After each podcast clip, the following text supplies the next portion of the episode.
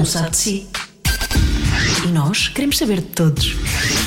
Cada um sabe de si. Com Joana Azevedo e Diogo Beja. Estou muito contente, Joana. Eu sei que mais cedo ou mais tarde isto iria acontecer. Eu gosto que a Joana olha para mim e pensa: o que é que ele vai dizer? Qual é a ligação parva? Sim. Eu, eu senti-me a olhar para ti de uma forma desconfiada. Sim, pronto, vá. O que é que o palhaço vai dizer? Ah, que é, finalmente temos uma, temos uma convidada meio mística no, no programa, não é? Porque ela é uma fada agora. Ah, Hum, pois é. Vá lá, podia ter sido pior, não é? Vá lá, não foi mal. Vá lá, não foi mal. É uma fada do lar. Fada do Lar, sim, sim, sim. Porque é o, é o filme que a nossa convidada desta semana já tem nas salas de cinema. Portanto, se estiver a ouvir isto em 2026, já saiu. Já não, não vale, não vale a pena ir à procura, porque já saiu. Mas a, a Joana Metras é uma, é uma atriz, eu acho que é muito interessante e muito engraçada, porque ela, na verdade, durante algum tempo, e ela explica-nos isso, acabou por perceber que o caminho dela não era por aqui, mas agora ela encontrou esse caminho de vez em quando. Isso, eh, e, e se calhar ela até acaba por ser- fazer mais coisas lá fora do que cá, mas agora já chegou, chegou a altura do público português abraçar Joana Metraça, eu acho. E conhecer, e vale a pena conhecer. Vai começar o programa que só sei que se chama Cada um sabe de si. Vai ter gente convidada para conversas do nada e esta começa assim. Ah, é. Queres começar tu? Não, mas tu- até queres que eu comece. Nós vamos falar de família a começar os dois, já percebi. Porque tu vais fazer uma pergunta e eu vou fazer outra. Mas é sobre o mesmo assunto? Não é sobre o apelido, é sobre outra coisa. Ah, porque hum, Joana Metraz. Está Ah, vamos, aqui vamos começar logo comigo. Está aqui connosco. Não temos cá bem ninguém? Já agora. Hum, tu, tu és eh, familiar de Francisco Metraz? Sim, é assim, tio, avô. Fa- Francisco Metraz é um pintor romântico. Porque é que eu sei? Não é porque sou muito culta, é porque é uma rua perto da minha casa. Sim, os meus amigos me É. dizem: estou numa rua com o teu nome. Exato. Eu sim, Tu foste pesquisá-lo ou, ou, ou lá diz pintor romântico na placa? por acaso acho que diz. Diz. Não, não sei se Diz. diz romântico, mas diz pintor. Diz pintor. Eu pensei, será que são da mesma família? Então são. Sim. E, mas te- tens direito a uma casa naquela aquela rua, vale muito. N- Não, sei, não tenho, não, não, tenho alguns quadros, mas não tenho Só direito. tens quadros. Tenho quadros, tenho quadros também, a arte, Já é não bem bom. Pronto. Sim, sim. Ah, pronto. Podias ter assim uma casa na, naquela rua. Era, era também, também não me importava, também não me importava. Eu pensei nisso, mas quando há uma rua uma praceta Não é? assim com o nome de alguém, será que não devia haver assim algum direito Claro. de. Pelo menos uma casa para a família. Sim. Exato, os últimos membros, da- que só nós, sim, somos, não há muitos metraços, somos só nós, portanto, Pois. Sim, os últimos Vocês são o último famílias. reduto da família Metraz? Agora a minha irmã está tá a fazer a um bom expandir a trabalho a continuar, vai, tá, já vai no quarto, talvez para o quinto e o último não é metraço, portanto. Olha, mas já que estamos a falar de família, tens-me contar isto. Eu quero começar por aqui porque eu sei que me ia esquecer. Eu estava a ler coisas sobre ti e a da altura sabia que te queria perguntar isto e depois esqueci-me, então eu pus isto logo no, no início. Tenho mesmo que perguntar isto logo no início. Que tem a ver com família. O que é que tu e a tua mãe foram fazer um tempo a Monsanto que eu vi nas stories do Instagram? Porque eu tinha de gravar, eh, fazer. hum, às vezes nos filmes o som não fica bem ou precisam de coisas que que se esqueceram o- de gravar, etc. Para um, filme, para um filme americano.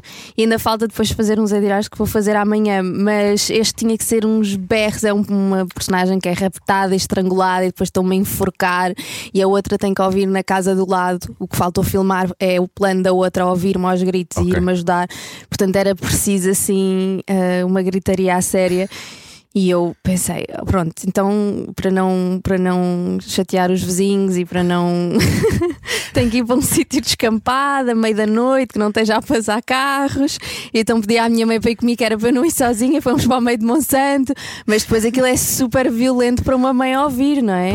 E então a minha mãe dizia que não queria ficar dentro do sou um carro, não é? Que é uma coisa fechada e tinha que estar aos berros. E ela, pelos vistos, lá fora ouvia-me na mesma, porque eu depois disse não sei o que do carro. Ela, ah, não, da segunda vez que fizeste não sei o que. Eu, então tu estavas a ouvir na mesma. E ela estava, e eu, ah, pronto. O segundo take foi muito sinal, mais sentido. Sinal que eu gritava, que eu gritava bem por ajuda, porque o objetivo era esse, era que só visse na casa do lado. Mas gabe-vos a coragem de ir para Monsanto à noite, gritar, ainda por cima Monsanto, não é? gritar para dentro de um carro. Não, eu gostava. de- Não, a minha mãe na beira da estrada. Alguém passou. de- Eu estava muito distraída a ser estrangulada, não reparei. Mas eh, a minha mãe estava na beira da estrada e eu tirei-lhe uma fotografia a pensar: anda uma mãe a criar filhos para depois ir para a beira da Foi estrada. isso que eu vi, foi isso que eu vi. Sim, imagina as pessoas a passarem e ouvirem gritos. Sim. Uma senhora Depois, é assim que nascem os mitos, Exato. não é? Os mitos urbanos. Exato. Minha mãe parecia que estava a guardar o carro onde alguém estava a ser estrangulado. Estava a ser Só faltava o carro estar a abanar. Com gritos. Sim. Mas como é que tu fazes uma coisa dessa? Gravaste para o telemóvel, levaste algum microfone? Sim, normal. Sim, levo o, o telefone, levo um micro. É tipo um- microfone. um uma Sim, é assim, para coisas quando é assim, quando estou em viagem e preciso fazer eh, umas coisas rápidas. Normalmente vou a um estúdio gravar estas coisas, mas estes, como eram assim sons eh, que por acaso até se passavam numa, numa floresta e não sei o quê, Sim, não eles havia problema. põem efeitos e conseguem Sim. processar e parece mesmo. É? Eu posso ouvir lá ao fundo, não é? Sim. Mas lá fora, os filmes fazem sempre essa. Não sei, eles chamam ad-lib, não é? Ou não? Ou eu estou a confundir os ADR, conceitos? sim. é, ADR. é, sim. Um, ou seja, eles, eles acabam sempre por dobrar, uh, que é uma coisa que nós cá não fazemos, pois não, não fazemos muito isso. Fazemos. Fazemos. Fazemos. Ok. Às vezes, quando a captura de som não fica bem feita, vamos lá gravar umas, umas falazinhas. Eu pensei que era uma Que é coisa. horrível para os atores. Imagino. Não contem a ninguém, mas é que, é que fazer estas coisas, quando, quando- conseguir interpretar estas coisas, quando uma pessoa está com a roupa, com o cenário, com o atrator, com não sei o quê, mesmo tendo uma corda verdadeira no pescoço, mas não estando mesmo a ser estrangulada, já é, né? é suposto o nosso trabalho de ser, parecer super real, não estando mesmo a acontecer. Quanto mais estás num estúdio, numa coisa completamente estéril, sozinho, ah, sem nada a acontecer e tu a ter que sentir imenso e a ter que viver imenso. Porque senão nota-se imenso, é impressionante. A voz, eh, mesmo só a voz, se estiver ao lado, nota-se imenso que é falso. Isso é muito estranho. Pois, é que depois para lá tens, tens que sentir coisas, não é? Não, à volta tens mesmo que sentir coisas, Sim. mas depois aquilo tem que bater certo com a tua boca se estiveres em Pois, ainda por é? cima, ainda por cima não tens essa também. espontaneidade de- que no set, apesar de tudo, tens. Não, ali tens que estar a coisa, não tens nada, tens um estúdio e tens, de estar, tens uma corda ao pescoço e ainda tens de estar a olhar e a ter a certeza que bate no sítio dos lábios. Sim. Isso é horrível. Podes-me contar com o apoio da Joana. A Joana Isso é horroroso. É um trabalho horrível. Eu acho o melhor trabalho do mundo. Não, mas claro. Pois, ainda bem, não é? mas penso mesmo, não percebo como é que não, o mundo inteiro não quer ser um ator. É tão divertido. Não acredito que me pagam para fazer isto. Não é só divertido. Mas, mas- Não, essa parte não me parece de todo divertida. Não, a parte, a- A estas parte- partes são. A partir da ação, tudo é divertido. Pois, Até essa- chegar à ação é que, pronto, às vezes muito Ok. tempo. é muito tempo. A parte business da coisa e a parte. Nós muitas vezes temos que ser, mesmo tendo agentes e mesmo tendo não sei o há muitas de coisas que temos que fazer que somos nós, e sites, e fotografias, e isto e aquilo. Que não é o trabalho que nós gostamos, não é? Não é o momento a partir da ação. Não é ser ator. É, é a realidade de ser ator, não é aquilo que nós vamos a achar. Eu acho que é cabe por isso, principalmente em LA, que muita gente fica pelo caminho, porque vai achar que ser ator é.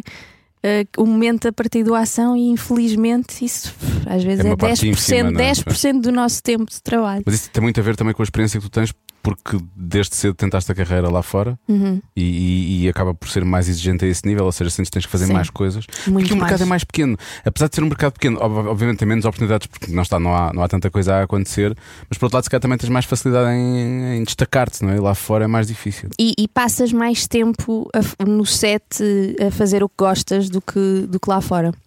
Lá fora, mesmo quando estás a conseguir, não é? Que já é incrível conseguir estar a Sim. filmar e a fazer coisas, o tempo que passas no set comparado com o tempo que te demora, tudo o que tens que fazer até chegar lá, a proporção é, é muito maior. Aqui, se calhar, é mais 50-50, 50%, do teu tempo passado no set, 50% a fazer outras coisas, ou até mais, eh, tipo, a fazer as coisas para chegar lá. Lá fora é tipo 80, 90 e tu, de coisas para fazer e Até só chegar 80, 90, só 10 ou 20% é que é o momento a partir do essa Não tem de ser necessariamente mau, não? Porque pode, pode ter a ver com o facto de, de haver orçamento para, não sei, há mais meios, há mais preparação, não sei. Não, mas eu preparação conto como momento a partir da Ok, ação. ok. Não, estou a falar da parte business. Ah, ok, lá estou a falar da parte fora- mesmo de gestão de carreira. de gestão de carreira. Lá fora, eles levam então os americanos, isto é mesmo é um business, é o teu business, tu és uma empresa e com És tudo, empreendedora. sim, com tudo que com tudo Metras Enterprise. Desculpa lá, fica bem. Uh, com tudo o que isso, mesmo tendo a gente para aquilo e manager para aquilo outro e não sei o que, aquilo é, é um business e a tua vida é aquilo. Então, imagina uma pessoa que sai daqui e vai para LA porque quer ser ator ou atriz. Como é que vai ser a vida dessa pessoa? lá? O que, é- que é que ela vai ter de fazer para chegar a uma audição, por exemplo? Depende muito, depende muito dos caminhos, há imensos caminhos e, e, por exemplo, agora, quando eu me fui embora, o meio cá era completamente diferente. As coisas que se fazia cá morriam muito mais cá, quase ninguém conhecia o trabalho cá. Hoje em dia, não é? Com as plataformas, com mais festivais de cinema, com mais coisas portuguesas a ir, é muito. vê-se muito mais pelo mundo fora trabalho português e, portanto, já acontece muito mais agentes virem especificamente buscar atores portugueses. Um, quando eu me fui embora, isso raramente acontecia. Um, inclusive, hoje em dia há muito mais atores portugueses a trabalhar fora, não é por acaso. Um, e na altura era chegar lá, tudo o que eu tinha feito cá não, Não contava para nada, como se tivesse zero credits, como eles chamam. Um, e primeiro tinhas todo, tens todo o processo dos vistos, porque a seguir um agente só te quer se tu já tiveres visto. Um, tu só consegues visto se já tiveres um agente, é ali toda uma pescadinha de rabo na boca. Depois tens as questões das unions, que lá fora são muito fortes, eh, e portanto só consegues trabalhar se fores parte da union, mas só consegues ser parte da union se tiveres créditos de trabalho. Portanto, é assim. Um Niné, tipo um sindicato. sindicato. Um sindicato. Uhum. Sim, e portanto, que lá fora, eh, nos Estados Unidos é mesmo, a União de Atores tem o poder de fechar estúdios se, se for preciso. Hum. Um, e os trabalhos grandes não fazes mesmo, a não ser que sejas eh, da Union, mas lá está, só, só passas a fazer parte da Union, do sindicato, se tiveres trabalho, eh, mas só podes ter trabalho se já fizeres parte. Há assim várias pescadinhas de rabo na boca que é preciso ali um jogo de cintura para. E tu conseguiste? Sim. Chegaste lá, morangos com açúcar, pessoal. É engraçado porque os morangos eu andei, eh, eh, eu fiz, eh, muitas pessoas acham que eu comecei nos morangos, mas já tinha feito imensas coisas e na verdade os morangos foi das últimas coisas que eu fiz em Portugal Antes de ires. antes de ir e foi numa altura em que foi a única altura que eu considerei eh, que não me ia embora de Portugal, que foi quando o meu primeiro, um, um dos meus sobrinhos nasceu. E eu senti, não quero ser, porque já tinha outros sobrinhos, mas não viviam em Portugal, portanto não, não contavam para isto. Quando este sobrinho nasceu, eu senti, não quero ser a tia à distância. Então vou ficar a viver em Portugal. E, e pronto, e portanto vou entrar no circuito novelas, etc., eh, que eu até aí tinha escolhido estar mais fora. Uh, porque gostava de fazer teatro, cinema e achava sempre que ia para fora e que esse, apesar de tudo que esses créditos me iam contar mais lá fora e nessa altura decidi, ok, vou ficar em Portugal então foi quando finalmente decidi aceitar ir fazer os morangos e foi ali um bocadinho e a seguir ia fazer novela, mas entretanto a minha irmã decidiu mudar-se para a Tailândia e eu disse, oh, então pronto, então já posso ir Acabou-se, essa, essa questão já foi. essa questão já foi, então também posso ir E ele tem o quê? 15, Hum. 15 16 agora? tem 12, 12? Ah, estou a fazer mal as contas então na minha cabeça. tem 12 Tu foste lá para fora com 17. Não, isso eu já. Eu, ou seja, eu fui a primeira vez ah, com 16 ah, como estudante de intercâmbio, fazer Ah, o ok. 12 ano. Mas depois voltei, fiz o Conservatório Teatro cá, ainda trabalhei cá e depois voltei E só a ir. depois é que foste já mais Depois tarde. voltei. Não é que, hum, ah, mas vou chamar-lhe uma criança, porque é o que é, não é? Deixar, deixar o país para ir lá para fora perseguir um sonho, Sim. não deixa de ter 17 anos, não é? Por isso é que eu achei que era assim Sim. uma coisa. Não tinha, Não, mas- que é 20, também não viste muito mais, que é 20? Tinha 20. 24. Ok, tinha ah, 24. e na altura a ideia era, quando fui ser estudante de intercâmbio, eu primeiro queria ir para a China, só porque sim, porque era a coisa mais culturalmente diferente, mas não, não, não se estava a conseguir família, famílias de acolhimento. Então acabei por ir para os Estados Unidos exatamente porque o meu objetivo era, era ficar a estudar nos Estados Unidos e, e, portanto ter os SATs, que é o equivalente aos exames nacionais, que era para não ter de hum, só as vagas internacionais para a Juilliard, que era tipo uma. Uh, mas, mas depois desse ano fora um, decidi que afinal queria vir para Portugal mais Estudar uns cá. anos e estar cá e estar um bocadinho mais com a minha família antes de, antes de voltar com- completamente. Onde é que foste colocada na altura?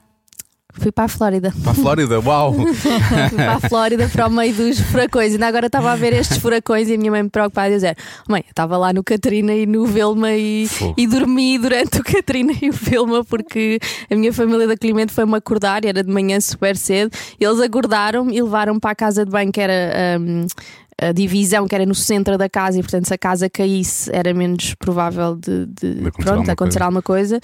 Hum, a nível de estruturas da casa e eu agarrei no edredom e enfiei-me dentro da banheira. Tipo, olhei, fui só à porta olhar pelo buraquinho da porta não se via nada, que ele tinha shutters de metal à volta da casa toda, era tipo um bunker. Eu só olhava pelo buraquinho da porta e lembro de ver os carros, tipo um carro a andar sozinho, com o vento e um tipo assim, uns troncos gigantes a voar. E eu, ok, é um furacão. E fui, agarrei Deixa-me num- voltar para o agarrei, agarrei edredomzinho, deitei-me na banheira e dormi. E eles estavam sempre muito escandalizados. Eles estavam tipo na casa de banho com um rádio a ouvir as notícias, tudo em pânico, eu inconsciente, com 16 anos, a achar. Ah, é um ventito, depois. Aquela pronto. ilusão da, da vida para sempre, não é? É. Vamos viver para sempre. Dormi pacificamente Mas na devia ser ao banheira. contrário, eles que estão habituados a isso é deviam estar assim mas- descontraídos e tu é que devias estar em pânico, tipo, que é isto? Um furacão? Como assim? Não. Olha, e aquilo é mais difícil, eh, os estudos e as aulas são, são mais difíceis ou mais fáceis? De liceu? É Sim, Porque para eles a Europa não existe, portanto logo aí tira-se uma grande parte da história. Eu ouvi Sim, dizer, eu só tinha American History, não tinha? World History. pois, eu ouvi dizer que era muito fácil. É super. Super fácil. Não digo que não haja, por exemplo, escolas privadas, que seja, mas eu lembro-me que uma das coisas que eu, que eu que eu admirei imenso, porque eu tenho sempre esta tendência para olhar para o lado bom das coisas, que eu admirei imenso, que achei incrível, foi eu tinha um colega meu que ia para Harvard. E, e de facto, quando se chega às faculdades, uma faculdade como Harvard é muito difícil. É super injusto, porque o que um, um aluno ah, europeu para conseguir notas, para, para conseguir entrar numa Harvard, o que ele tem que estudar, não tem comparação com o que um eles têm que americano tem que, tem que estudar. Por isso, é que, por isso é que eu também queria a história de, de, de SATs. ser os SATs de lá. Um, se bem que em teatro não faz muita diferença na Julia porque era audições, mas pronto. Mas a verdade é que depois, quando se chega lá, é igual para todos e é muito difícil. E o salto que um, que um aluno de liceu americano tem que dar para acompanhar um nível da Harvard é um salto gigante, porque de facto, a nível público, o ensino lá é mais baixo do que o nosso. Eu, a minha matemática, 12 ano, estava a aprender matemática pai, do sétimo ano, ou assim, oitavo ano de cá. Acho incrível que os americanos não sabem o que é que é uma assíntota, sendo assim. Esses- Sabem lá eles o que é a vida. Já estou a ver imensos miúdos a dizer aos pais: querem ser estudantes, querem querem quero tirar-me, não quero ser Quero a matemática deles, por favor. E como é que, o- Mas mas depois é muito mais difícil quando chego à faculdade, porque tenho que conseguir. Claro, pois tem que dar o salto. Tem que dar o salto, porque É de difícil. facto as faculdades. Mas é por isso que a nossa matemática, 12 ano, é tão difícil, é porque já te está a preparar mesmo para, para, para aquilo. E, e mesmo assim, eu que até tive uma boa nota de matemática de 12 ano, depois cheguei a. Eu devia ter sido engenheiro e não isto que eu faço agora. E eu cheguei lá e a minha primeira nega foi logo numa análise matemática 1, porque aquilo é muito mais difícil logo a seguir. Pois, mesmo É assim. muito mais difícil. Eu o que é que é isto? É só teoremas e provar teoremas. E eu, tipo, pá, por favor, não queria, estava já a dar em maluco. Por isso é que vim para aqui. Se não estava, se não estava lá. Ah, e, o- e o ambiente liceu, fala-se muito disso e de, de cá, obviamente, eu já não me lembro, já foi há algum tempo, mas de cá não era fácil, mas era suportável, depende dos sítios, creio eu. Mas lá fala-se muito daquela fricção entre os populares e os. Hum. e- Isso para mim foi das experiências mais do lado mais bonito da experiência desta, deste coisa de intercâmbio, porque esta filosofia do intercâmbio tem ahm, a AFS, que foi com quem eu fui, ahm, começou por ser ahm, pessoas que se voluntariavam para ir conduzir ambulâncias durante a Segunda Guerra. E um bocado com esta coisa de se tu se, de repente, imagina que, que entrávamos em guerra com os Estados Unidos, eu ia ter muito mais dificuldade, agora mais ainda porque vivo lá, no geral não gosto de guerra, mas o conceito é eh, se, se nós n- num mundo passarmos a viver mais uns com os outros, a seguir como é que tu vais entrar em guerra com, essas, com, Sim, esse- sim, com sim. essa população? Tipo, cresceste com eles, foram, também foram tua tens família emocional. tens ligações e portanto se todos fizermos isso que o mundo acaba por ser uma coisa muito mais unida e, e portanto esta é, esta é a filosofia, esta união. E quando eu cheguei lá, é, é verdade os liceus são muito assim, tens o grupinho do- dos populares, o grupinho dos nerds o grupinho, a grande diferença do que não se vê nos filmes, pelo menos no meu liceu é que é aquela coisa do ai, o grupinho dos nerds que quer imenso ser do grupinho dos populares, não. Era os grupinhos dos nerds não queriam ter nada a ver com os populares, Sim, sim. porque acham muito mais fixe tipo, a ideia de serem muito bons alunos e serem não sei o quê do que. Portanto, era a única coisa que era diferente, mas a separação por grupos acontecia imenso. E eu, chegada europeia, tipo, sem noção nenhuma de, de nada disto, hum, e que não conhecia ninguém, estava a cair de paraquedas num liceu, e lá o que acontece é que as aulas, nós cá temos sempre a mesma turma, não é? O professor é que vem à nossa sala Sim. e a turma é sempre a mesma. Lá a diferença é que é- são os alunos que mudam e vão à sala e o professor está sempre na mesma sala. Portanto, que esta é a sala de teatro, esta é a sala de inglês, esta é a sala. E somos nós que mudamos. Portanto, a cada hora tens uma turma diferente. Não tens sempre as mesmas As pessoas. pessoas. E portanto, eu chegava e eu queria conhecer pessoas, e portanto, eu a cada aula sentava-me e falava com o da frente, e falava com o do lado, e falava com o de trás. Eu sempre falei imenso nas aulas, Mas- e a cada aula fazia isso, sem saber de que grupo é que eles eram e de que grupo é que eles não eram. E portanto, depois chegava a hora do almoço e aquelas pessoas que eu tinha ficado amiga eram todas, cada uma De grupos seu grupos. E então, às tantas acabava por ser uma coisa que era: eu tinha que me organizar e era, pronto, às segundas-feiras almoço com este grupo, à terça com aquele, porque senão eles ficavam chateados e aquilo era toda uma coisa e tinha que me dividir. E no, quando eu me vim embora, ah, houve uma. Houve, fiz, organizaram uma festa surpresa. E eu cheguei, e as festas, tudo, o social é sempre separa- super separado, não é? E eu tinha essa sorte de ir a tudo. E no fim organizaram uma festa surpresa e eu cheguei lá e eles estavam todos, de grupos, to- todos os grupos Que diferentes. E mais do que. Foi a primeira vez desde que estudam todos, porque eles depois ainda por cima fazem quase todas as mesmas escolas, conhecem-se todos desde há imensos anos, mas nunca se falaram, nunca foram amigos, vidas diferentes. Foi a primeira vez que estavam todos na mesma festa. E mais ainda, tive. Como, não é- como era a minha festa, mas era surpresa e não era organizar, eles tiveram que falar entre eles para se chamarem uns aos outros e para se organizar. E aquilo, e se eles terem feito isso e a minha presença ter contribuído para essa união, isso foi assim a coisa que mais me encheu o coração Tinha daquela ser uma experiência. Que ser uma portuguesa. não, tinha a ver com o que tinhas falado, com o ideal de- de- de- da Sim. tua ida para lá, tinha mesmo a ver com isso, não é? Sim. Hoje há um nerd que está casado com uma, com uma cheerleader, claramente. Por acaso eu fui super casamenteira. Tenho amigos que ainda estão casados. A sério? Que até engraçado.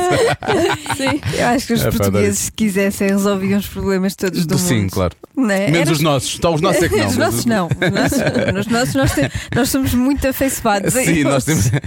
e somos dramáticos com esse. E os Agora, outros não somos práticos. Dos outros nós conseguimos. Mas é tão bonito. Eu agora eu tenho amigos, hum, vários amigos estrangeiros que vieram viver para cá. Que é engraçado, comunidades que eu tinha ido para fora e construí fora e que agora de repente estão todos a viver em Portugal. Sim. E eles dizem, agora só tu é que não estás cá. E insistem imenso para eu vir. E ver-nos no olhar deles é tão bonito. Eles veem a nossa cultura, o nosso povo de uma forma tão bonita e veem tantas qualidades e tantas coisas boas em nós que nós não vemos. Não vemos. É mesmo Lá a única coisa que eles dizem. Vocês, como povo, têm uma enorme falta de autoconfiança. Porque está lá, o valor está lá, e vocês isto e vocês aquilo, e coisas Sim, incríveis, e vocês não têm noção nenhuma. Sim, eles elogiam e coisas que nós não, Nós não. não damos valor, não é? Nós não damos valor. Por Sim. exemplo, a segurança, não é? Que eles Sim, falam claro. muito disso. Sim, A segurança é assim um dos pontos.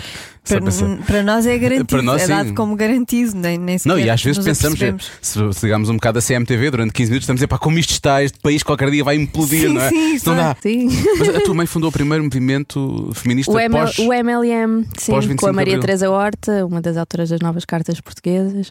Sim, eu, eu cresci a ir para as- fazer bandeiras para o sim, do aborto e, e sim, É, pá, isso, é, isso é incrível. sim. Porque, por um lado, eu acho que pô, podia, podia sempre ser considerado perigoso levar uma filha para uma. Quer dizer, não sei que idade é que tinhas. Não sei se ias com 5 anos ou se É desde pequena, 15. mas essa já não era. No início houve umas bastante perigosas e elas apanharam as boas tareias. Nas Sério? primeiras manifestações que organizaram, sim. Mas por outro lado, passa para ti, eu acho que é fácil depois passar para ti os valores e perceberes porque é que estavam e estão ainda a lutar, não é? Sim, e, e perceber, porque eu acho que o- o- a ideia de feminismo ah, ficou muito perdida, ah, porque acho que houve uma intenção de, de, de a palavra exatamente para que muitas mulheres, inclusive, não quisessem ter nada a ver com a palavra, porque, porque muitas vezes não sabem o que é que feminismo realmente é. Feminismo é, é unicamente eh, direitos iguais, celebrando as diferenças. As mulheres não querem ser iguais aos homens, não querem ser mais do que os homens, não se acham mais do que os homens.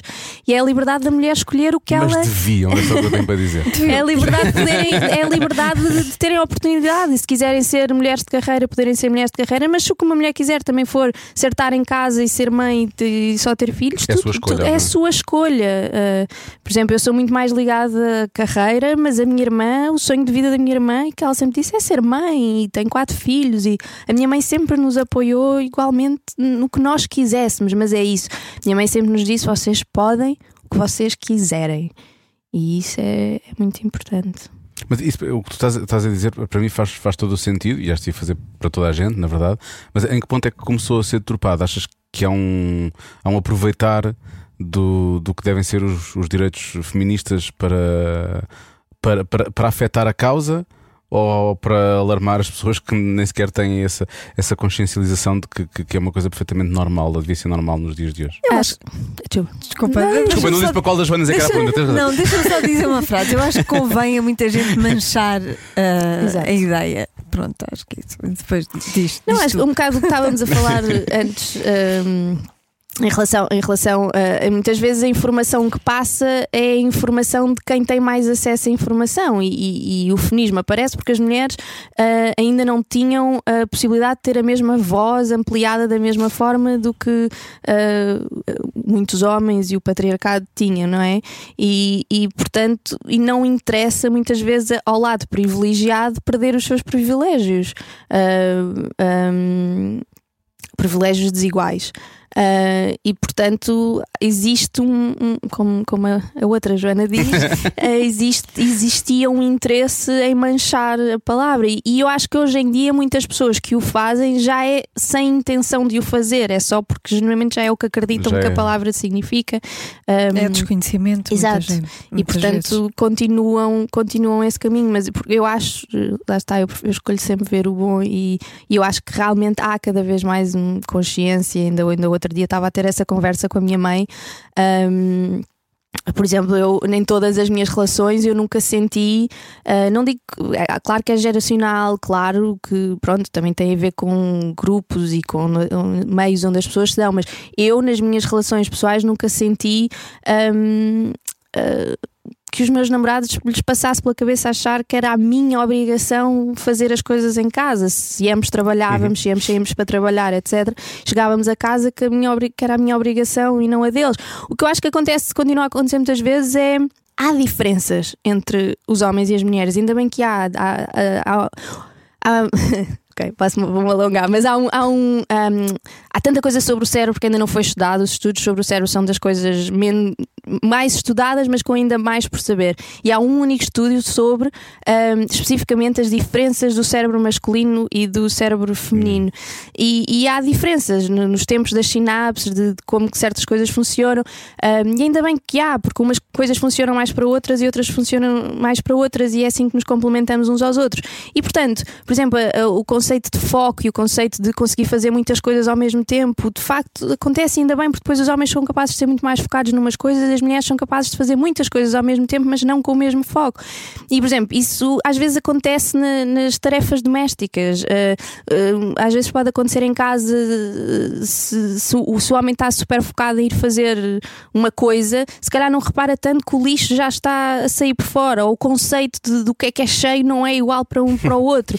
É verdade. E portanto, depois há aquela coisa, ah, ele nunca leva o lixo e portanto eu passo-me da cabeça e levo eu, tem que ser sempre eu a levar. Mas já lhe perguntaste, se calhar, o lixo para ele, se ele vivesse sozinho, aquilo não era, não era porque ele está, ai, acho que está cheio, mas vou ignorar para esperar que seja ela a levar, porque ela é que tem a obrigação. Não, se calhar vai-lhe perguntar, se calhar ele, para ele simplesmente aquilo ainda não era cheio. Ah, e às vezes não é só entre homens e mulheres, às vezes isso acontece, por exemplo, com a minha mãe e. ah, pronto, às vezes comunicação também é, também é importante. Eu acho que há muitas coisas ah, que já estão muito diferentes e há muita coisa boa. Olha, por falar em exemplos, vamos falar da fada do lar. Porque é uma- Falar em lar, não é é? Tarefas faz- domésticas, faz se bem que este lar, este lar é mesmo lar. Sim, sim, sim, sim. Mas ela faz muitas coisas, não é? Porque ela trabalha, Sim. trabalha num supermercado, trabalha à noite num clube que é de strip, De strip, dança, sim. strip, ah, que depois tem um problema, porque havia forte e feio no João Lagarto. Pá, desculpa lá, só logo à partida. Bater no João Lagarto, isto é, é logo um papel de sonho, não é? Coitadinho do João. O João que é tão querido. Porque ele é um super ator, é só por isso. eu- como, é, que- como é que decidiste fazer o papel? E obviamente depois estamos a falar de dois trabalhos ao mesmo tempo, mas na verdade depois acabas, acabas por ter. Eu não sei se depois a questão do clube depois acaba, provavelmente. Depois passas só a ter passas a ter o lar e o supermercado. É Tem isso. que ver o filme. Ah, se calhar são três trabalhos ainda por cima. Agora a pergunta Não, desculpa. não, o que é que te levou a aceitar o papel? Porque Ah. é. Eu, eu, quando me fui embora, eh, eu sou carneiro e sou super. eh, Ah, já podias ter ze- dito, estamos aqui há tanto ze- tempo. Só 80. Eh, não, e portanto, quando me fui embora, decidi: não, vou-me embora e só faço coisas fora e tenho que estar com os dois pés fora. E Isso tem muito a ver com o meu treino como estudante de intercâmbio, que éramos muito. Não, e tens que estar 100% na família lá e quase não falávamos com a família cá, e para te focares lá. E, e eu fiz isso durante, durante Seres muitos racional anos. para não. Porque, porque às tantas estar com o pé na altura, estar com o pé num lado e o pé no outro, às tantas estás a fazer coisas cá e portanto perdes oportunidades lá porque não estás disponível, depois já não te chamam da outra vez. Portanto, eu decidi, se é para ir, é para ir uh, uh, a 100%. E portanto, durante muitos anos nunca aceitei trabalhos cá e houve projetos que me custou imenso, houve projetos que eu adorava ter feito e, e não fiz porque não decidi que ia fazer isto e estou 100% lá. Mas entretanto a indústria mudou muito, não é? E, e, eu também me fartei um bocado desta coisa de, daquilo que eu estava a falar, do, do, quantidade de tempo, quando olhava para o meu ano, mesmo os anos, tinha feito imensos projetos incríveis. Quanto tempo é que passei no set a fazer aquilo que eu, que eu amo? E portanto, e, e muitas saudades de representar a minha língua, que não é igual. Eu ainda, eu ainda traduzo, digo, os textos em voz alta sempre em português. Isso, que eu li que tu fazias isso, Sim. ainda fazes isso. Ainda faço. Que é porque é para sentir a emoção do português e depois. Bate num sítio diferente, é impressionante. Por mais que. Eu até eu sonho em inglês, eu, há, muito, há muitas coisas que, ah, que até me vêm primeiro em inglês do que em português, portanto é completamente fluido e segunda língua, mas a nível da emoção é muito diferente uh, falar na minha língua. Tu procuras os sentimentos em português e depois voltas a pegar no texto em inglês, quando uhum, tem de ser uhum. assim. Uhum. Eu digo, digo o texto em português para ver onde é que o sinto no corpo, porque vai mais fundo, vai a um sítio mais verdadeiro e depois uh, passo, passo para... para inglês, volto a fazer inglês, porque aí já consigo mais facilmente encontrar o sítio uh, da emoção daquele texto. E. Hum, e portanto estava com saudades de representar na minha língua, e por isso andava à procura do projeto certo para vir fazer. E, e, este mexeu muito comigo porque para mim a minha missão enquanto, enquanto artista uh, eu faço isto porque acho que é a coisa mais fã do mundo, adoro o meu trabalho, divirto-me imenso no set, mas também acho que tenho uma responsabilidade enquanto artista uh, e uma missão e, e, para mim tem a ver com a empatia e não só a minha empatia que eu tenho que ter, mas um, ah, empatia que passamos, eu quero que as pessoas se sintam vistas e reconhecidas quando. Porque é quando nós vamos ao, ao cinema, ao teatro, que passamos duas horas, três horas, uma hora, o que for, a chorar e a rir com a, com a vida dos outros. Na nossa vida pessoal, não, quantas vezes passamos duas horas a ouvir um amigo e chorar e a rir com a vida deles? E isto desenvolve os nossos neurónios responsáveis pela empatia, que são os únicos neurónios com os quais nós podemos morrer com mais do que aqueles que nascemos. Portanto, nós aumentamos fisicamente a nossa capacidade de empatia. Uh, por quanto mais sentimos, por isso, cada vez que vamos ao teatro, cada vez que vamos ao cinema e estamos a sentir empatia, estamos a aumentar esses neurónios e isso vai implicar a nossa capacidade de empatia quando vimos para o mundo de fora, não só a direta de se calhar o nosso amigo esteja a passar por uma história semelhante que acabámos de ver e que somos capazes de sentir mais empatia, como empatia por nós próprios se estivermos a passar por uma coisa semelhante, mas como a nossa capacidade de empatia no geral, porque passamos a ter mais neurónios uh, espelho que são os responsáveis pela empatia. E, e, por isso as mensagens dos filmes são algo muito importante para mim como também é importante uh, que a mensagem chegue às pessoas. Um, acho há filmes que têm, têm de ser mais sérios e mais pesados e é importante e, e, há um espaço para eles, mas também tem de haver um espaço para este meio termo entre um filme que seja mais comercial, que chegue a mais pessoas, mas que também tenha conteúdo, que seja entreten mais entretenimento e que as pessoas se divirtam, mas que também tenha uma mensagem que não seja só ou é com mensagem e é, e é um filme sério, ou então é uma comédia só para rir e não tem, não tem uma mensagem importante. E eu gosto deste meio termo e esta especificamente uh, em relação uh, aos lares e às pessoas mais velhas tocava muito por uma pessoa na minha vida, uma, uma, uma das mulheres que me criou. Uh, e que passou, terminou a sua vida num lar, e eu passei muitas horas, muitas vezes a ir a, a esse lar, visitá-la e vi muitas coisas que se passavam, e, e por isso era um assunto que era, que era importante para mim e que, e que me tocou muito. Também como a Vera, porque, porque hum, porque acho que há muitas Veras por aí. Acho que a Vera é uma feminista sem saber que é feminista, uh, porque nunca ninguém lhe ensinou o que, é que, o que é que isso queria dizer. Mas é uma mulher, são as nossas heroínas de, do dia a dia, mulheres batalhadoras que fazem o que for preciso para sustentar uh, os, filhos, os filhos, que são muita, muitas vezes julgadas uh, pelo que acabam por ter que fazer para, para resolver o que têm que resolver, porque a prioridade é o amor e a prioridade é, é pôr a comida na mesa. E, e é uma mulher super fiel a si mesma e, eu gosto imenso desta coisa que ela, porque não é, as pessoas olham para a Vera e jul- julgam o livro pela capa de mulher que anda toda e com uns tiés e isto e aquilo. E ai, é porque é para os homens e é porque isto, então temos o direito de assediar, temos o direito porque isto, a Vera, a Vera tipo, não, eu visto isto porque é o que eu me sinto bem, não é para os homens, não é para, o juiz, não é para ninguém eu tenho que poder ter a liberdade porque senão uh, aquele comentário que ela faz, não, que é daqui a bocado tem que andar de burca, uh, esta, esta coisa de termos que ir condicionando as mulheres, onde é que acaba, não é? Até que ponto é que temos, ai, é melhor não andares com isso porque senão os homens, os homens ficam. Sim, um, porque esse comentário da burca vem depois do julgamento de uma mulher feito por uma mulher.